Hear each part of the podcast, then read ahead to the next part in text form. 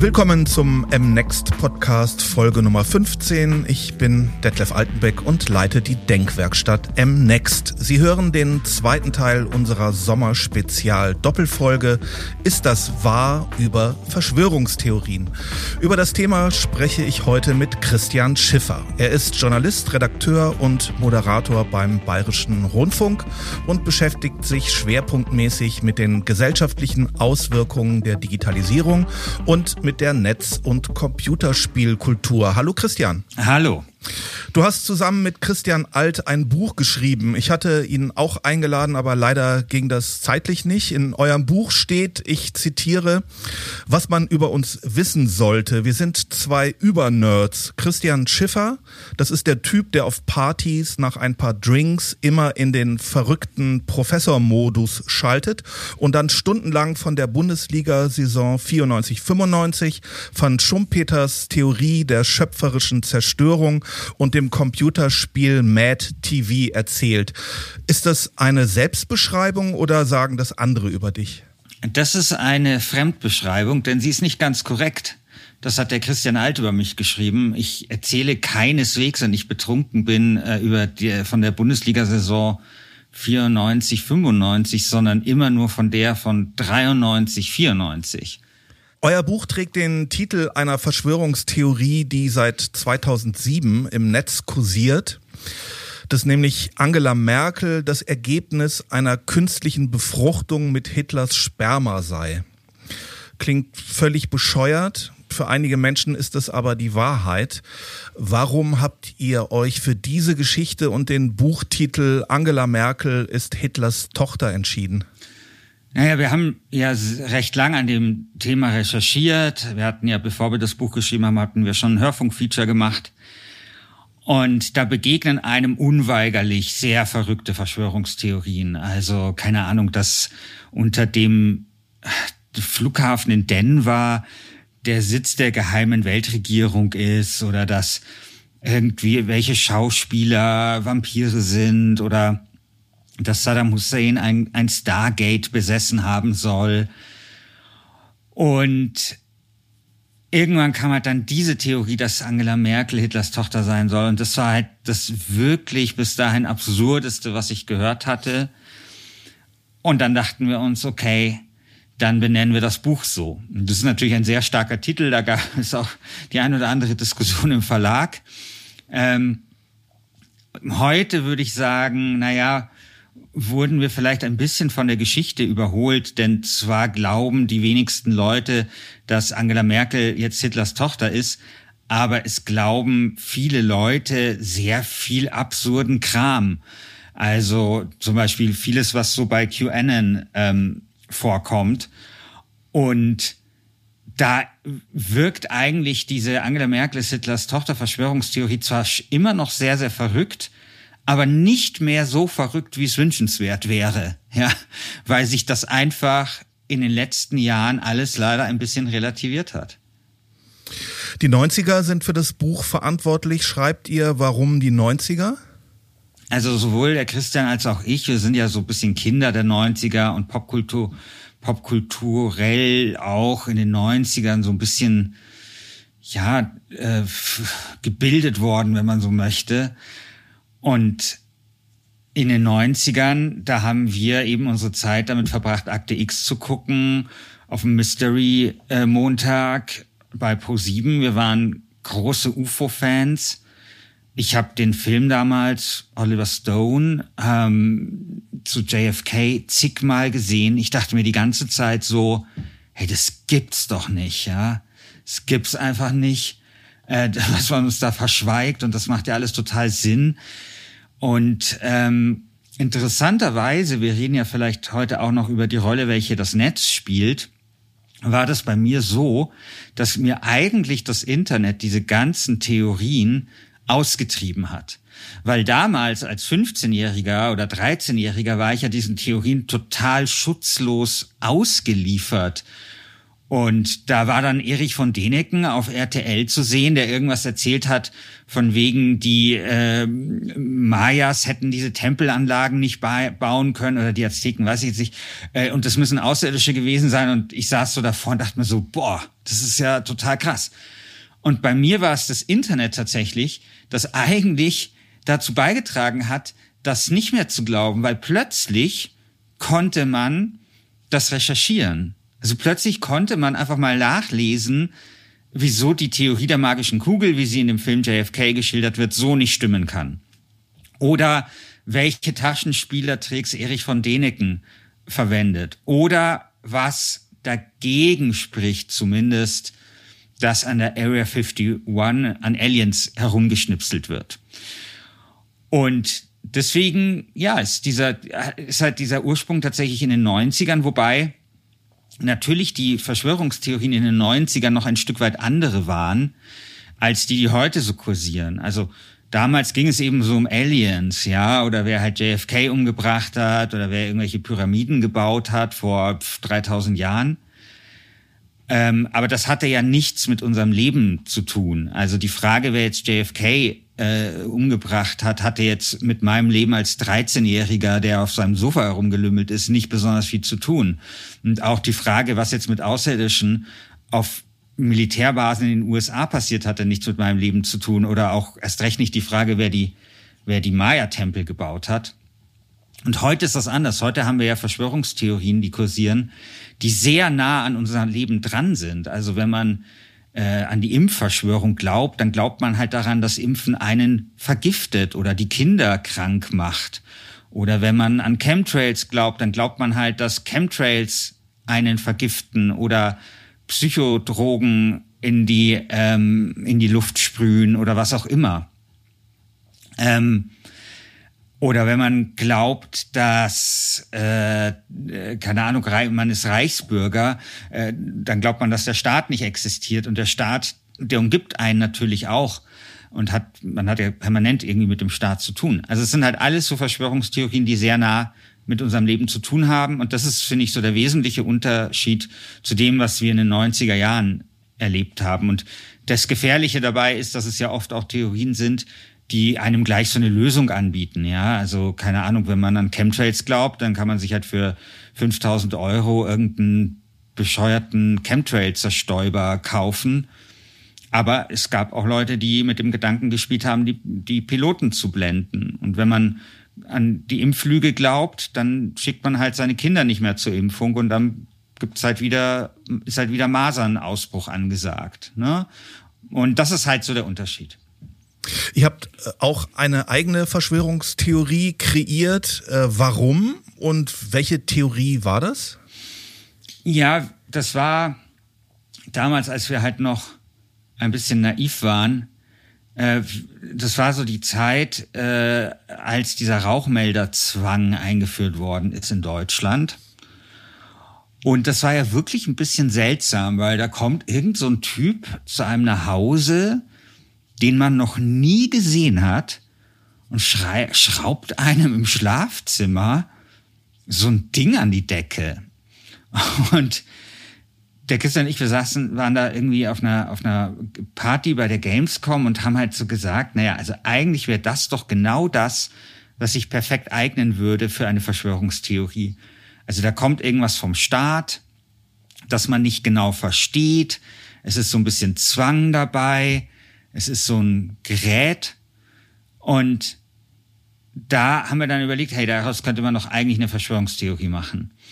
Und was wir dann gemacht haben, weil uns war Gott sei Dank schon klar, dass die Welt vieles braucht, aber jetzt nicht noch eine Verschwörungstheorie. Was wir gemacht haben, war, wir haben so ein verwackeltes Video aufgenommen, wo wir quasi so tun, als hätten wir jetzt dort aus so einem Rauchmelder den, äh, den Überwachungschip rausgelötet. Das war übrigens auch die Zeit, als diese Edward Snowden-Enthüllungen waren und auf, auf YouTube immer wieder so Videos kursierten von irgendwelchen Leuten, die ihre Handys aufgeschraubt haben, um da vermeintliche Überwachungschips rauszu, rauszureißen. Diese Überwachungschips waren natürlich nicht Überwachungschips, sondern die, irgendwelche NFC-Chips, die zum mobilen Bezahlen und sowas eingesetzt werden. Aber egal, diese Videos kursierten und an denen haben wir uns halt so inhaltlich und ästhetisch orientiert. Und dann war die Frage, was machen wir jetzt damit? Und wir wollten die natürlich nicht einfach so in die Welt setzen, äh, sondern was wir gemacht haben, ist, wir haben eine Facebook-Gruppe gekauft für 10 Euro bei eBay. Und da waren wir dann quasi so die Könige dieser Gruppe. Wie viele Mitglieder hatte denn eure Facebook-Gruppe? Die Gruppe hatte 6000 Mitglieder. Aber äh, ich meine, das war halt auch so, die hieß auch, die hieß die größte Gruppe. und ich habe keine Ahnung, warum man solche Gruppen auf eBay kaufen kann. Äh, und da haben wir dann das Video reingehangen und da sind dann halt schon innerhalb der ersten zehn Minuten ein Dutzend Kommentare aufgelaufen und da haben wir es wieder rausgenommen, weil wir wollten ja nicht, dass es eskaliert. Aber interessanterweise hat dann das Bundesamt für Sicherheit in der Informationstechnologie äh, ein halbes Jahr später wirklich vor Überwachung in Rauchmeldern gewarnt weil äh, solche Rauchmelder wirklich eingesetzt werden können, quasi vom Ehepartner, der dort irgendwie eine Wanze ver versteckt, also quasi im privaten Bereich. Also nicht zur Massenüberwachung, aber im privaten Bereich ist das ein durchaus realistisches Szenario. Und deswegen war unsere Idee eigentlich ziemlich gut, daraus eine Verschwörungstheorie zu machen, weil viele Verschwörungstheorien haben ja so einen wahren Kern oder so ein, so ein Problem, das real ist, das zugrunde liegt. Und das ist hier eben auch so. Und deswegen wundert es mich auch nicht, dass es tatsächlich jetzt auch diese Verschwörungstheorie gibt. Aber wir sind nicht daran schuld. Ihr schreibt, ihr seid in eine Art Kaninchenbau der Verschwörungen gestiegen, in eine Halbwelt aus Paranoia, Halbwahrheiten und Irrationalität und seid durch das Moor der alternativen Fakten gewartet. Ihr schreibt, ihr habt eine Reise an das Ende der Wahrheit gemacht, die euch am Ende beinahe den Verstand gekostet hat. Warum diese Reise? Wie ging die los? Und warum habt ihr ein Buch über das Land der Verschwörungstheorien geschrieben? Also die Motivation war zum einen das, was ich am Anfang so versucht hatte zu beschreiben, nämlich, dass wir den Eindruck hatten, Verschwörungstheorien werden, werden gefährlicher. Also sie verändern sich. Das ist nicht mehr das, was es in den 90ern war, wo wir vorm Fernseher gesessen sind und uns dachten, krass, ja, sondern es ist irgendwie so, ey, Leute versuchen Piloten zu blenden, Leute rufen eigene Staaten aus ähm, und so weiter. Und das war ja alles noch weit vor Corona. Wir reden hier vom Jahr 2016, als wir mit der Recherche begonnen haben.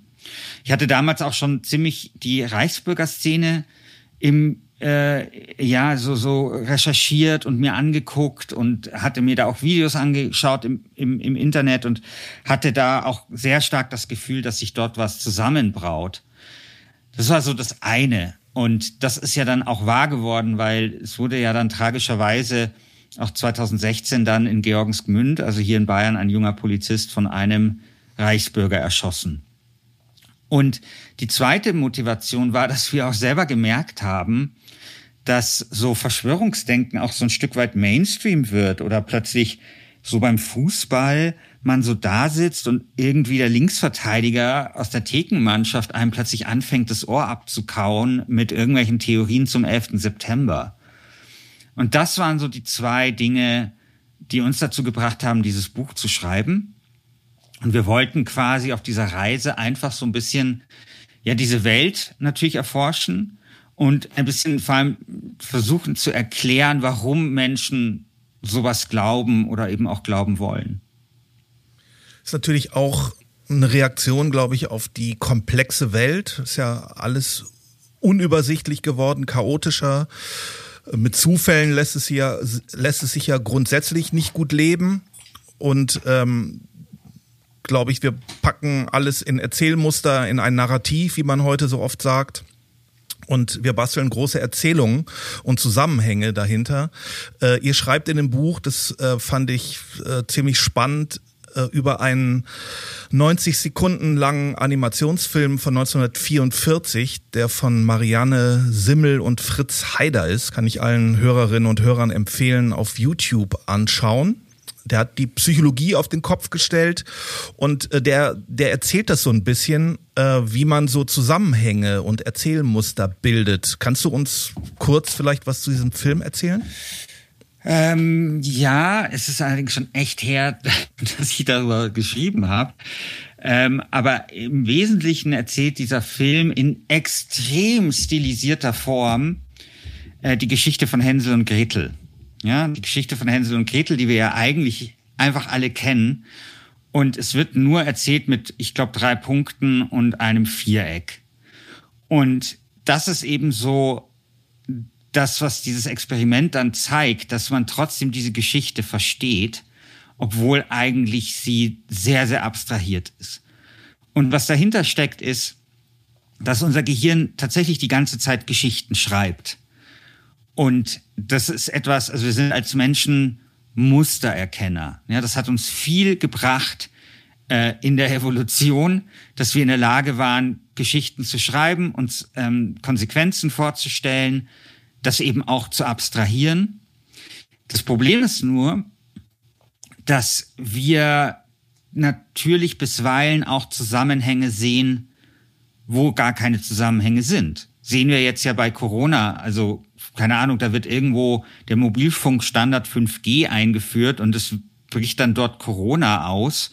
Dann wird halt ein Zusammenhang hergestellt zwischen diesen beiden Dingen, obwohl dort gar kein Zusammenhang da ist. Sehr, sehr, sehr wahrscheinlich. Und das ist eben genau das Problem. Und wie Sie richtig gesagt haben, das Problem ist immer, wir können Wahrscheinlichkeiten sehr schwer einschätzen. Wir neigen dazu, kleine Zusammenhänge überzubewerten und wir tun uns irre schwer damit, wenn wir es einfach nicht wissen und wenn eine Leerstelle da ist. Also wenn es quasi keine Geschichte gibt. Und wir neigen auch dazu, das ist der sogenannte Expectation Bias, für große Ereignisse eine große Geschichte uns vorstellen zu wollen. Also nehmen wir mal Lady Diana, die 1997 ums Leben gekommen ist, weil sie in einem Pariser Tunnel äh, auf der Flucht vor Paparazzi äh, der, der Chauffeur äh, das Auto gegen einen Betonpfeiler gesetzt hat. Ähm, das war ein so erschütterndes Ereignis für viele Menschen, dass man sich das vielleicht auch rationalisieren muss, indem man sagt, na ja, da muss ja mehr dahinter stecken, als nur, dass jetzt der Fahrer, wie es ja wahrscheinlich war, einfach zu viel getrunken hatte. Und da will man dann spektakuläre Erklärungen haben für dieses Ereignis. Ja, da muss die Queen dahinter stecken oder der britische Geheimdienst oder was auch immer. Und ganz ähnlich ist das auch beim 11. September, wo man sich vielleicht nicht vorstellen kann, dass ein paar Irre mit Teppichmessern aus dem Baumarkt die Welt aus den Angeln gehoben hat. Oder auch bei Corona, wo man sich vielleicht nicht vorstellen kann, dass das nur ja gekommen ist, weil vielleicht Tiere nicht adäquat gehalten worden sind oder Leute Fledermaussuppe gegessen haben oder whatever. Und das ist eben genau sind genau diese Punkte, die uns psychologisch dazu verführen, immer wieder auf diese Verschwörungstheorien reinzufallen. Weil wir annehmen, dass alles Sinn und Grund hat. Genau. Aber es ist, also ich, ich finde immer diese Welt, in der diese Verschwörungstheoretiker sich bewegen, immer so interessant, weil die gehen immer davon aus, dass quasi die Verschwörer, also die New World Order oder die Juden oder was sie da halt alles haben, Illuminati, dass das einfach, oder Bilderberger, dass das einfach so äh, perfekte Organisationen sind, wo überhaupt nichts schief geht, die total überkompetent sind, wo einfach alles genau so passiert, wie sie sich das wünschen und die auch die komplexesten Dinge in der Vorbereitung herbeiführen können. Und jetzt schauen wir uns echt mal die reale Welt an. Also ich meine, ich bin ja Journalist und manchmal habe ich ja so Einblick in so in so Dinge, wie auch in der Politik Sachen laufen oder in anderen Bereichen. Und da muss man dann halt sagen, nee, ja, schön wär's, ja, so ist es halt nicht, so ist die Welt nicht. Und das ist auch immer das, was mich total fasziniert. Also diese, diese Vorstellung davon, ähm, dass quasi die Menschen in Anführungsstrichen so perfekt sind, so perfekt zusammenarbeiten können, dass ihnen überhaupt keine Fehler passieren und nichts schief geht. Und das ist ja dann auch nicht nur brillant, wäre das alles so gemacht, sondern äh, es gibt ja auch dann äh, so, eine, so, eine, so ein richtiges Geheimnis, äh, was dann ja auch von vielen bewahrt werden muss. Also wenn man sich überlegt, äh, die Mondlandung hätte gar nicht stattgefunden, wie viele Leute da involviert sind, ja. ähm, oder auch beim 11. September, wenn jetzt alles äh, da mit Sprengungen vonstatten gegangen wäre, dann äh, wüssten das ja viele und ja, man kann ja kaum davon ausgehen, dass da nicht einer mal das Geheimnis verrät, oder? Ja, wobei mir das Argument, also ich finde, es ist noch ein eher schwaches Argument. Ähm, also es stimmt und es wurden da schon Studien angestellt, so Berechnungen.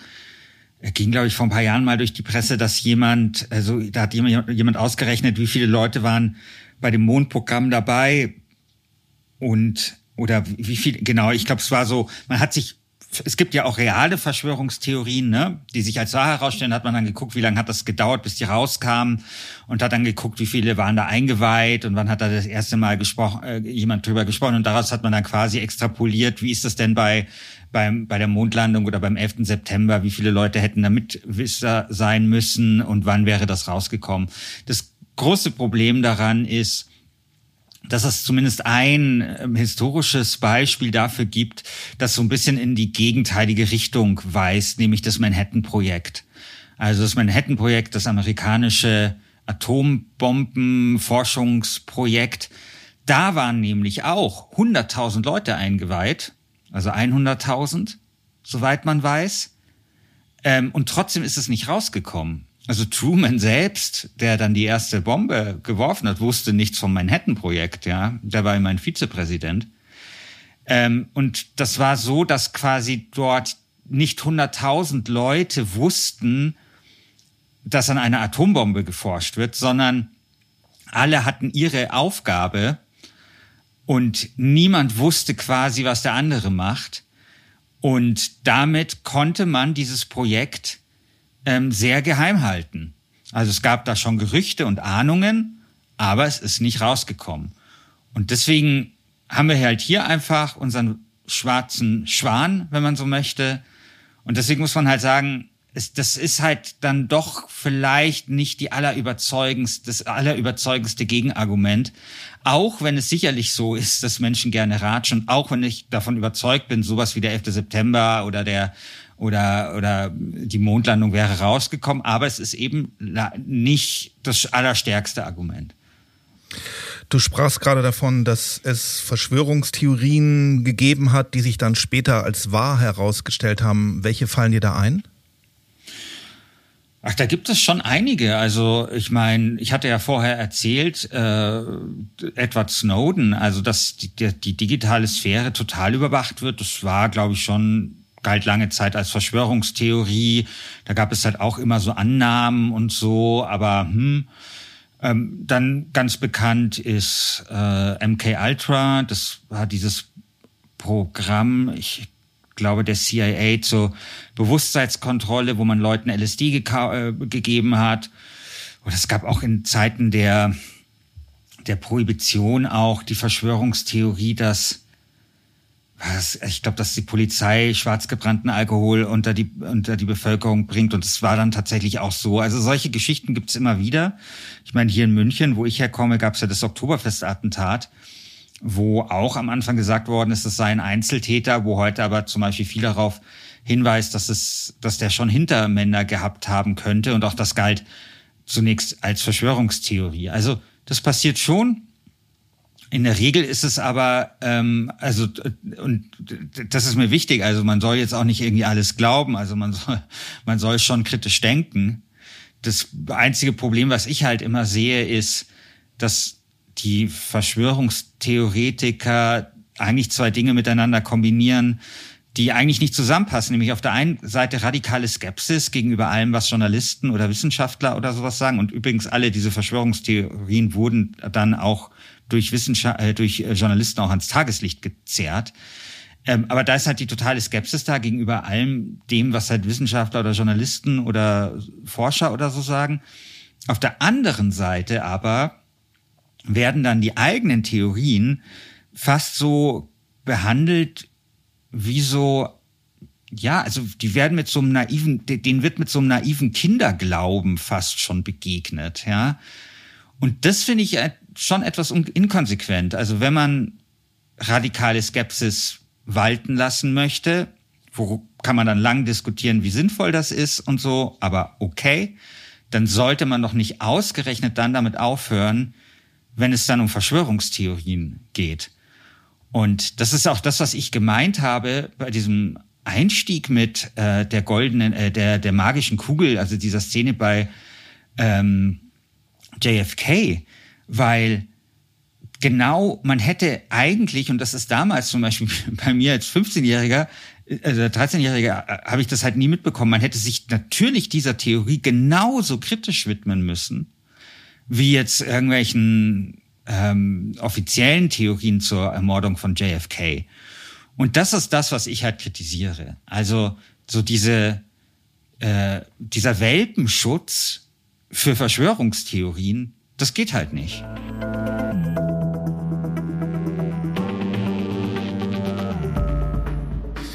In den Augen der Verschwörungstheoretiker bist du ein Vertreter der Systemmedien und lebst auf einem feindlichen Informationskontinent. Was sagst du, wenn du hörst, dass man heute nicht mehr alles sagen darf, die Systemmedien gleichgeschaltet und Journalisten gekauft seien oder von oben oder aus dem Hintergrund gelenkt werden? Also ich wundere mich tatsächlich immer wieder, was ich so für Nachrichten bekomme. Ähm wo dann ja auch so gesagt wird, äh, ich würde irgendwie auf der Payroll von irgendwelchen sinistren Organisationen stehen und ich kann dazu nur sagen, schön wär's, ja. Und genau so ist das, also genauso mit diesem, dass man bei den eigenen Verschwörungstheorien dann plötzlich mit dem kritischen Denken aufhört. Genauso ist es da ja auch, weil äh, man fragt dann immer cui bono, also wem nützt das? Ne? Das ist ja immer so eine Frage, die sich Verschwörungstheoretiker stellen und so und wo sie dann ableiten, wer von was profitiert und dann müssen die dahinter stecken. Aber letztendlich ist es natürlich schon auch so, dass von Verschwörungstheorien ja auch Leute profitieren, ja, also davon, dass sie verbreitet werden und zwar nicht zu knapp. Und ich kann nur sagen, das Geschäft, äh, Verschwörungstheorien zu verbreiten, ist ungleich lukrativer als über Verschwörungstheorien aufzuklären. Ja. Und ich glaube, ein Abend, weiß nicht, ein Daniel Ganser nimmt wahrscheinlich an einem Abend so viel Geld ein wie wir mit unserem ganzen Buch. Was jetzt die zweite Teil dieser Frage angeht, also mit äh, Journalisten und so und also Journalisten sind nicht gekauft, aber es gibt natürlich durchaus äh, bisweilen äh, ungesunde äh, Zusammenarbeiten ne, oder einfach ungesunde oder wo, wo Journalisten einfach vielleicht ihrem Berichtsgegenstand etwas zu nahe kommen. Reisejournalismus, Autojournalismus sind immer so Kandidaten, die da genannt werden. Und ich meine, Journalisten sind ja auch Menschen. Und das ist jetzt, also ich würde jetzt nicht sagen, dass jetzt irgendwie Journalisten Heilige sind und dass es dann nie Probleme gibt, ja, sondern wenn, dann, glaube ich, muss man halt insgesamt so schauen. Und da würde ich sagen, natürlich sind Journalisten in der Regel nicht gekauft. Und was die Frage, ob man jetzt irgendwie alles sagen darf oder nicht sagen darf, also ich sehe schon einige Dinge recht, ähm, recht kritisch und ich finde schon, dass äh, gerade manchmal im Internet man auch mal ein bisschen die Empörungsspirale äh, ein bisschen zurückdrehen könnte. Ähm, und was es natürlich schon gibt, sage ich jetzt mal im Journalismus, ist sowas wie gewisse Milieus. Ne? Also es ist halt so, dass viele Journalisten kommen aus eher Akademikerhaushalten ähm, und so weiter. Also ich, ich zum Beispiel nicht und bin da wirklich einer der wenigen. Und das ist natürlich schon etwas, was den Blick von dieser Berufszunft auf die Welt ein Stück weit äh, prägt. Und das muss man aber, glaube ich, unterscheiden von dem, was ja sonst so behauptet wird, dass man jetzt einen Anruf bekommt von der Kanzlerin und jetzt muss so oder so berichtet werden. Also es gibt einfach bestimmte, sage ich jetzt mal, natürliche, generische ähm, Dinge, die einfach, wie es man halt in anderen Berufsständen auch hat, wo quasi die sich halt vielleicht so ein bisschen herausbilden und wo sich Konventionen herausbilden, aber das hat ja nichts zu tun mit einer gesteuerten Informations, äh, willentlichen Informationssteuerung. Du sprachst gerade von einer Empörungsspirale im Netz. Das Internet erleichtert die Verbreitung von Desinformation, Hass und Verschwörungstheorien, ermöglicht Echoräume, geschützte Blasen. Jürgen Habermas spricht von zersplitterten Zufallsgruppen, die durch Spezialinteressen zusammengehalten werden.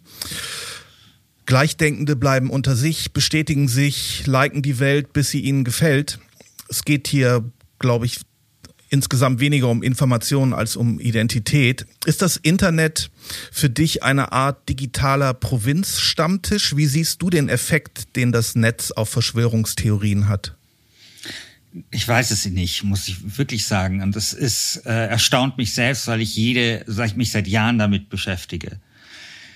Im Wesentlichen kann man ja zwei Theorieansätze verfolgen. Der eine ist, ja, das Internet macht es leichter, Verschwörungstheorien zu verbreiten. Und das macht es natürlich leichter. Also ich meine, wer an die Theorie der flachen Erde glaubt, der hätte es 1998 noch ungleich schwerer gehabt, äh, an Informationen dazu zu kommen. Und natürlich ist es so, dass zum Beispiel Plattformen wie YouTube oder Facebook äh, für die Verbreitung von Verschwörungstheorien unerlässlich sind oder jetzt ja auch Telegram. Und dann gibt's so eine andere Theorie oder Sichtweise, die so sagt, na ja, übers Internet wird es eher nur sichtbarer. Und es gibt schon auch empirische Indizien dafür, dass Menschen seit der Aufklärung immer an Verschwörungstheorien geglaubt haben und es Zeiten gab, in, der, in denen sie das intensiver getan haben als heute. Ich glaube, dass das Internet durchaus dazu beiträgt, dass sich Verschwörungstheorien verbreiten und stärker verbreiten, vielleicht nicht als jetzt vor 50 Jahren, aber stärker verbreiten als vor 20 Jahren. Das hängt zum einen an den Algorithmen. Also ähm, YouTube ist da sehr bekannt. Also YouTube optimiert die Videos darauf, dass sie möglichst viel Werbung schalten können. Und möglichst viel Werbung können Sie dann schalten, wenn Leute lange Videos schauen und sie von Anfang bis Ende durchschauen. Ja, und das trifft auf viele Verschwörungsvideos zu, weil diese Videos sind immer ellenlang, aber die werden trotzdem von Anfang bis Ende durchgeschaut, weil man will ja jedes Detail der Verschwörung wissen. Es gibt aber noch etwas Zweites, was mir in dieser Debatte noch immer so ein bisschen zu kurz kommt. Und das ist, ich weiß nicht, ob du die Sendung, äh, die Serie Lost gesehen hast. Ja. Ich nicht. So, jetzt muss ich, bewege ich mich vielleicht auch etwas dünnem Eis. Aber ähm, bei Lost war es ja so, oder ein Teil der Faszination hat ja auch ausgemacht, oder Blair Project, das, da kenne ich sogar ein bisschen aus, dass quasi die Drehbuchschreiber auch im Internet oder in der Serie so so so äh, Hints hinterlassen haben, so kleine Informationskrümel, die dann Leute im Internet wieder zusammensetzen konnten, ja. Und das quasi ja in, über diese Sendung hinaus es ja so ein eigenes äh, Universum gab, wo Leute halt dann im Internet gerätselt haben, was, was das für eine Botschaft ist. Und im Prinzip haben wir heute im Verschwörungsdenken auch das. Und ähm, dann, da würde ich nur mal QAnon nennen, also dieser große Verschwörungskult aus den USA, weil da passiert genau das. Also man hat zum Beispiel irgendwelche Dinge wie, wie Donald Trump aus einer Flasche ähm, äh, trinkt oder dass er vor 18 Fa äh, Fahnen steht oder 17 und 17 ist ja die Zahl, äh, ist ja der Buchstabe Q im Alphabet und so, hm, vielleicht wird da was angekündigt oder es gab diese Geschichte, dass ähm, die, die Möbelmarke Wayfair, das ist so eine Möbelmarke, recht teuer in den USA, hat, gibt ihren Möbeln Kindernamen und da haben dann Leute festgestellt, dass äh, verschwundene Kinder in den USA dieselben Namen haben und daraus wurde dann gefolgert, dass wenn man so ein Möbelstück bestellt, dass man sich dann in Wirklichkeit ein Kind bestellt. Ja, weil geht ja immer viel um so Kindesmissbrauch und ähm, dass man das Blut von denen abzapft und so, um daraus irgendwelche Drogen herzustellen. So, und ähm, im Prinzip ist das, was man damals bei Lost ganz lustig fand, jetzt ausgerollt so auf die ganze Gesellschaft. Und das Problem ist, es gibt so eine Theorie aus der Wirtschaftspsychologie, das ist der sogenannte IKEA-Effekt, dass wenn man ein Möbelstück selber baut und selber zusammensetzt, dann hat man das Gefühl, dass es stabiler sei. Ja? Und genau das passiert da im Prinzip auch. Man kennt das vielleicht selbst, was man gesagt bekommt, vergisst man, aber das, was man selbst herausgefunden hat, das brennt sich ein ins Hirn und das vergisst man nie wieder. Und wir haben quasi jetzt im Verschwörungsdenken genau diesen Shift. Es ist halt nicht mehr so wie als ich mit 13 vor der Glotze hing und mir irgendwie Erich von Denecken was erzählt hat, sondern heute kann jeder selber an der Aufdeckung der vermeintlich großen Verschwörung mitwirken. Und das führt dazu, dass natürlich dieses Engagement und dieses ähm, ja damit verbunden sein eben viel viel größer ist und damit auch der Fanatismus, äh, der damit einhergeht, viel, viel gefährlicher ist und es dann tatsächlich äh, ja, sehr, sehr religions- und sektenähnliche Zustände annehmen kann mit allen Konsequenzen, unter anderem eben auch die Erstürmung des Kapitols am 6. Januar diesen Jahres. Aber es ist auch wieder ein, ein weiteres Beispiel, was du sagst, dass man Informationen und Geschichten ähm, an sich ranlässt, sie aber dann an ein Narrativ anpasst und die Dinge so zurecht gerückt werden, dass sie passen, oder? Ja, natürlich. Also das ist ja genau diese Mustererkennung. Also ich meine, wenn wenn ich äh, teure Möbelstücke sehe und die dann heißt eins John und das andere, weiß nicht, da denke ich halt mir vielleicht blöde Name, blöde Idee, vielleicht ist so, keine Ahnung. Äh, aber ich denke nicht daran, dass, dass, dass wenn man so ein Möbelstück ähm, bestellt, äh, dann Kinder in äh, irgendwo hin entführt werden, um ihnen das Blut ab, abzuzapfen. Ja? Das glaubt man halt nur dann, wenn man äh, da quasi schon vorher vorbelastet ist und die Mustererkennung halt schon sich auf genau sowas eingegroovt hat. Und das ist das halt. Und natürlich, ich meine, es ist, glaube ich, für viele Menschen dann auch eine gewisse Erleichterung, gerade in so Krisenzeiten, also wie zum Beispiel Corona, wenn man dann das, den Eindruck hat, man kann sich bestimmte Dinge einfach erklären. Und es gibt einen Schuldigen, das ist dann auch das Gefährliche, ne, dass halt ähm, Verschwörungstheorien immer einen Schuldigen adressieren oder eine Gruppe von Schuldigen. Ähm, aber das hat natürlich für viele Leute dann auch etwas Tröstliches, ähm, sich das halt dann erklären zu können und sich darüber hinaus noch als Inhaber von einem Geheimwissen äh, sehen zu können. Ja. Teilst du die Ansicht derer, die meinen, dass wir im postfaktischen Zeitalter leben, in dem emotionale Geschichten einen höheren Stellenwert haben als Fakten? Das ist echt eine schwere Frage. Also ich ähm, glaube, wir leben im postfaktischen Zeitalter. Ähm, aber ich würde den Kampf um die Wahrheit nicht aufgeben wollen. Dieses, dieses Gerede vom post postfaktischen Zeitalter hat dann halt immer auch so was Defetistisches, dass man dann sagt, na ja, ist ja dann irgendwie fast schon wurscht. Es geht nur noch um Narrative. Und ich finde nicht. Also es gibt, ähm, es geht nicht immer nur um Narrative, es geht schon auch um Realität. Und ich, und Realität ist, natürlich nicht perfekt, aber wir haben schon im Laufe der Menschheitsgeschichte das ein oder andere Instrument hervorgebracht, um, ähm, um, um, um, der, um der Realität nahe zu kommen. Also weiterhin kritisch denken, Mut haben, sich seines eigenen Verstandes zu bedienen. Ja, aber halt dann auch nicht nur hier mal mich meines eigenen Verstandes bedienen. Und wenn der Onkel auf YouTube mir irgendwie erzählt, äh, dass Hillary Clinton Echsenmensch ist, den dann wieder ausschalten.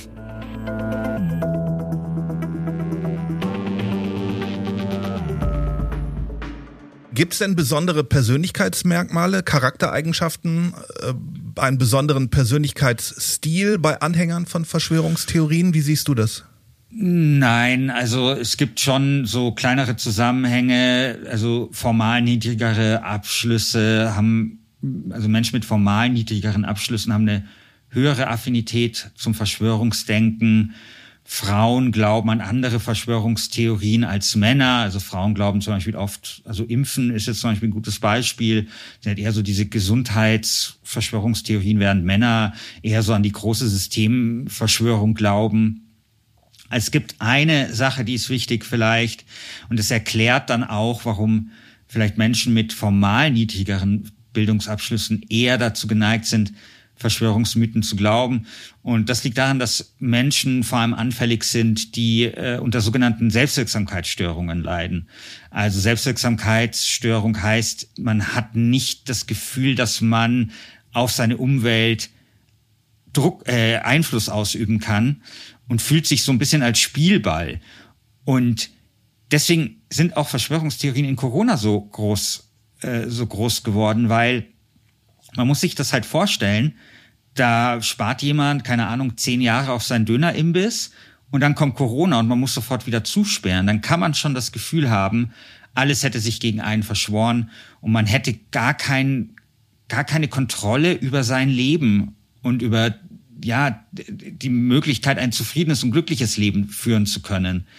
Das allerdings ist natürlich auch dann das, wo man dann auch etwas gegen Verschwörungsmythen tun kann, indem man nämlich selber schaut und versucht, diesen Menschen eben aufzuzeigen, dass sie durchaus in der Lage sein können, ihr eigenes Leben zu gestalten und eigentlich diese ganzen finsteren Verschwörungstheorien gar nicht brauchen, weil das Ding ist, diese Leute glauben dann an eine Verschwörungstheorie, äh, und kurzfristig mag es sie trösten, weil sie eine Erklärung haben auch für alles und weil es sie sozusagen auch mit Selbstbewusstsein ausstattet, weil sie jetzt endlich diejenigen sind, die es endlich gecheckt haben und die ganzen Schlafschafe da draußen nicht. Aber mittelfristig und langfristig werden die Selbstwirksamkeitsstörungen noch viel, viel schlimmer, weil die, die dafür verantwortlich sind, die Verschwörer sind natürlich unendlich mächtig und gegen die kann man gar nichts ausrichten. Und also, insofern macht das das am Ende alles schlimmer. Quasi ein Appell, den ich da höre, äh, zur gesellschaftlichen Teilhabe, wie man heute so schön sagt, dass man ähm, einfach die Menschen da mehr mitnimmt, mehr, mehr Wirkung zulässt, Wirksamkeit vielmehr. Natürlich, also genau das. Also ich meine, es gibt ja viel, also es gibt ja auch so viele Dinge, die man so machen könnte, also was zum Beispiel auch so eins meiner Lieblingsbeispiele ist, ist, man kann sich ja fragen, warum die Reichsbürger eigentlich in Städten kaum eine Rolle spielen. Also ich kenne keine einzige Reichsbürgerorganisation in einer größeren Stadt, aber auf dem flachen Land umso mehr. Also warum sind die Reichsbürger kurz gesagt eigentlich ein Phänomen des ähm, ja, flachen Landes, also der, der ländlichen Regionen? Und da kann man überlegen, woran das liegt. Und zum Beispiel ein Grund könnte sein, dass man in den 90ern auch Ämter geschlossen hat auf dem flachen Land. Und weil das zu teuer war und so. Es aber schon einen Unterschied macht, ob einem der Staat jetzt als freundliches Gesicht, der Herr oder die Frau vom Amt begegnet, wo man hingehen kann, oder eben nur als so eine anonyme Entität, die einem irgendein Schreiben schickt, das maschinell unterzeichnet ist. Ja? Und es kann sein, dass zum Beispiel solche Dinge eben eine Rolle spielen und dass vielleicht eine Maßnahme gegen das Reichsbürgertum vielleicht auch nur darin bestehen könnte, einfach mal wieder ein paar Ämter in ein paar Dörfern zu eröffnen. Ja? Und das sind so die Dinge, über die man halt nachdenken muss weil ähm, man kann gegen Verschwörungstheorien viel machen. Das sind jetzt zwei Dinge, über die wir halt gesprochen haben. Man kann was im persönlichen Ding machen, aber natürlich auch politisch. Und oft ist es halt so, dass es äh, man auch ein bisschen suchen muss und nach den Ursachen suchen muss, weil nur dann kann man halt dieses Phänomen auch wirksam bekämpfen. Was empfiehlst du, wie man mit Freunden, Bekannten oder Verwandten, die Verschwörungstheoretiker sind, umgehen sollte? weghören, Fragen stellen, ausdiskutieren? Also das werde ich andauernd gefragt. Ähm, bei jeder Lesung sind Leute danach ähm, da, die genau dieses Problem haben. Und ich finde, es ist sehr schwierig. Also das kommt einfach darauf an, wo diese Person drinsteckt. Ich meine, es macht schon einen Unterschied, ob sich jemand mal ein paar Ken Jebsen-Videos anschaut oder ob jemand glaubt, dass Angela Merkel Hitlers Tochter ist. Ja, und ich, man kann schon irgendwie sagen, hey, äh, lass uns mal vielleicht Links austauschen, dann hat das sowas auf auf Augenhöhe. Man kann, wenn es hart äh, ist, auch mal schon fragen, ähm, glaubst du eigentlich, dass dir das gut tut? Ja. Ähm, viele Leute, es ist ja trotzdem so, dass sie ihre Familie lieben und ihre, die Menschen lieben um sich herum. Und ähm, ich glaube, dass es dann auch vielleicht besser ist, auch nicht eben rational, sondern halt emotional zu argumentieren auch.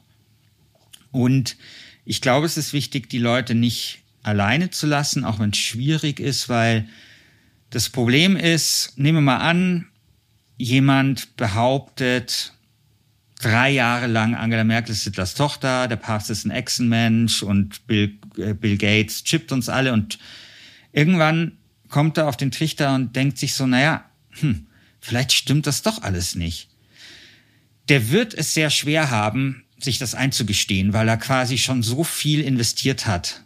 Und wenn es jetzt so ist, dass er auch noch sozial viel investiert hat, dass er Freunde verloren hat, Familie verloren hat, dann wird er erst recht daran glauben, einfach weil sonst diese Investition, wenn man so möchte, ja äh, umsonst gewesen wäre.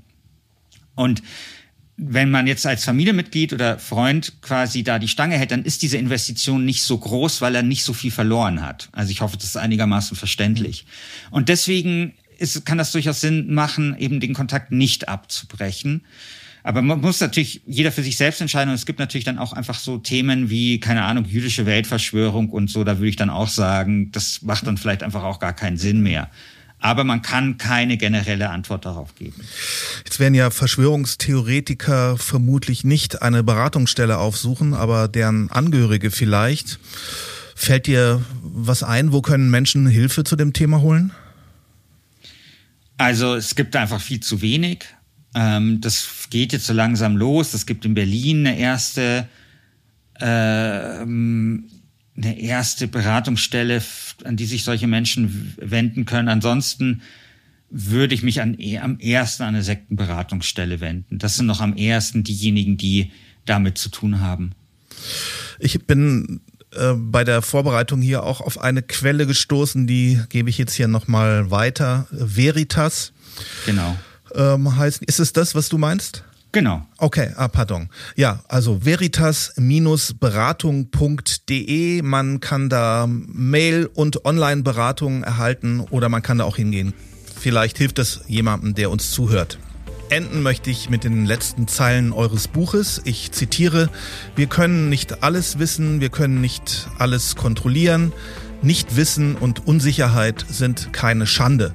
Das Einzige, worin wir uns sicher sind, ist, dass die Wahrheit irgendwo da draußen ist. In diesem Sinne, vielen Dank, Christian Schiffer. Sehr gerne.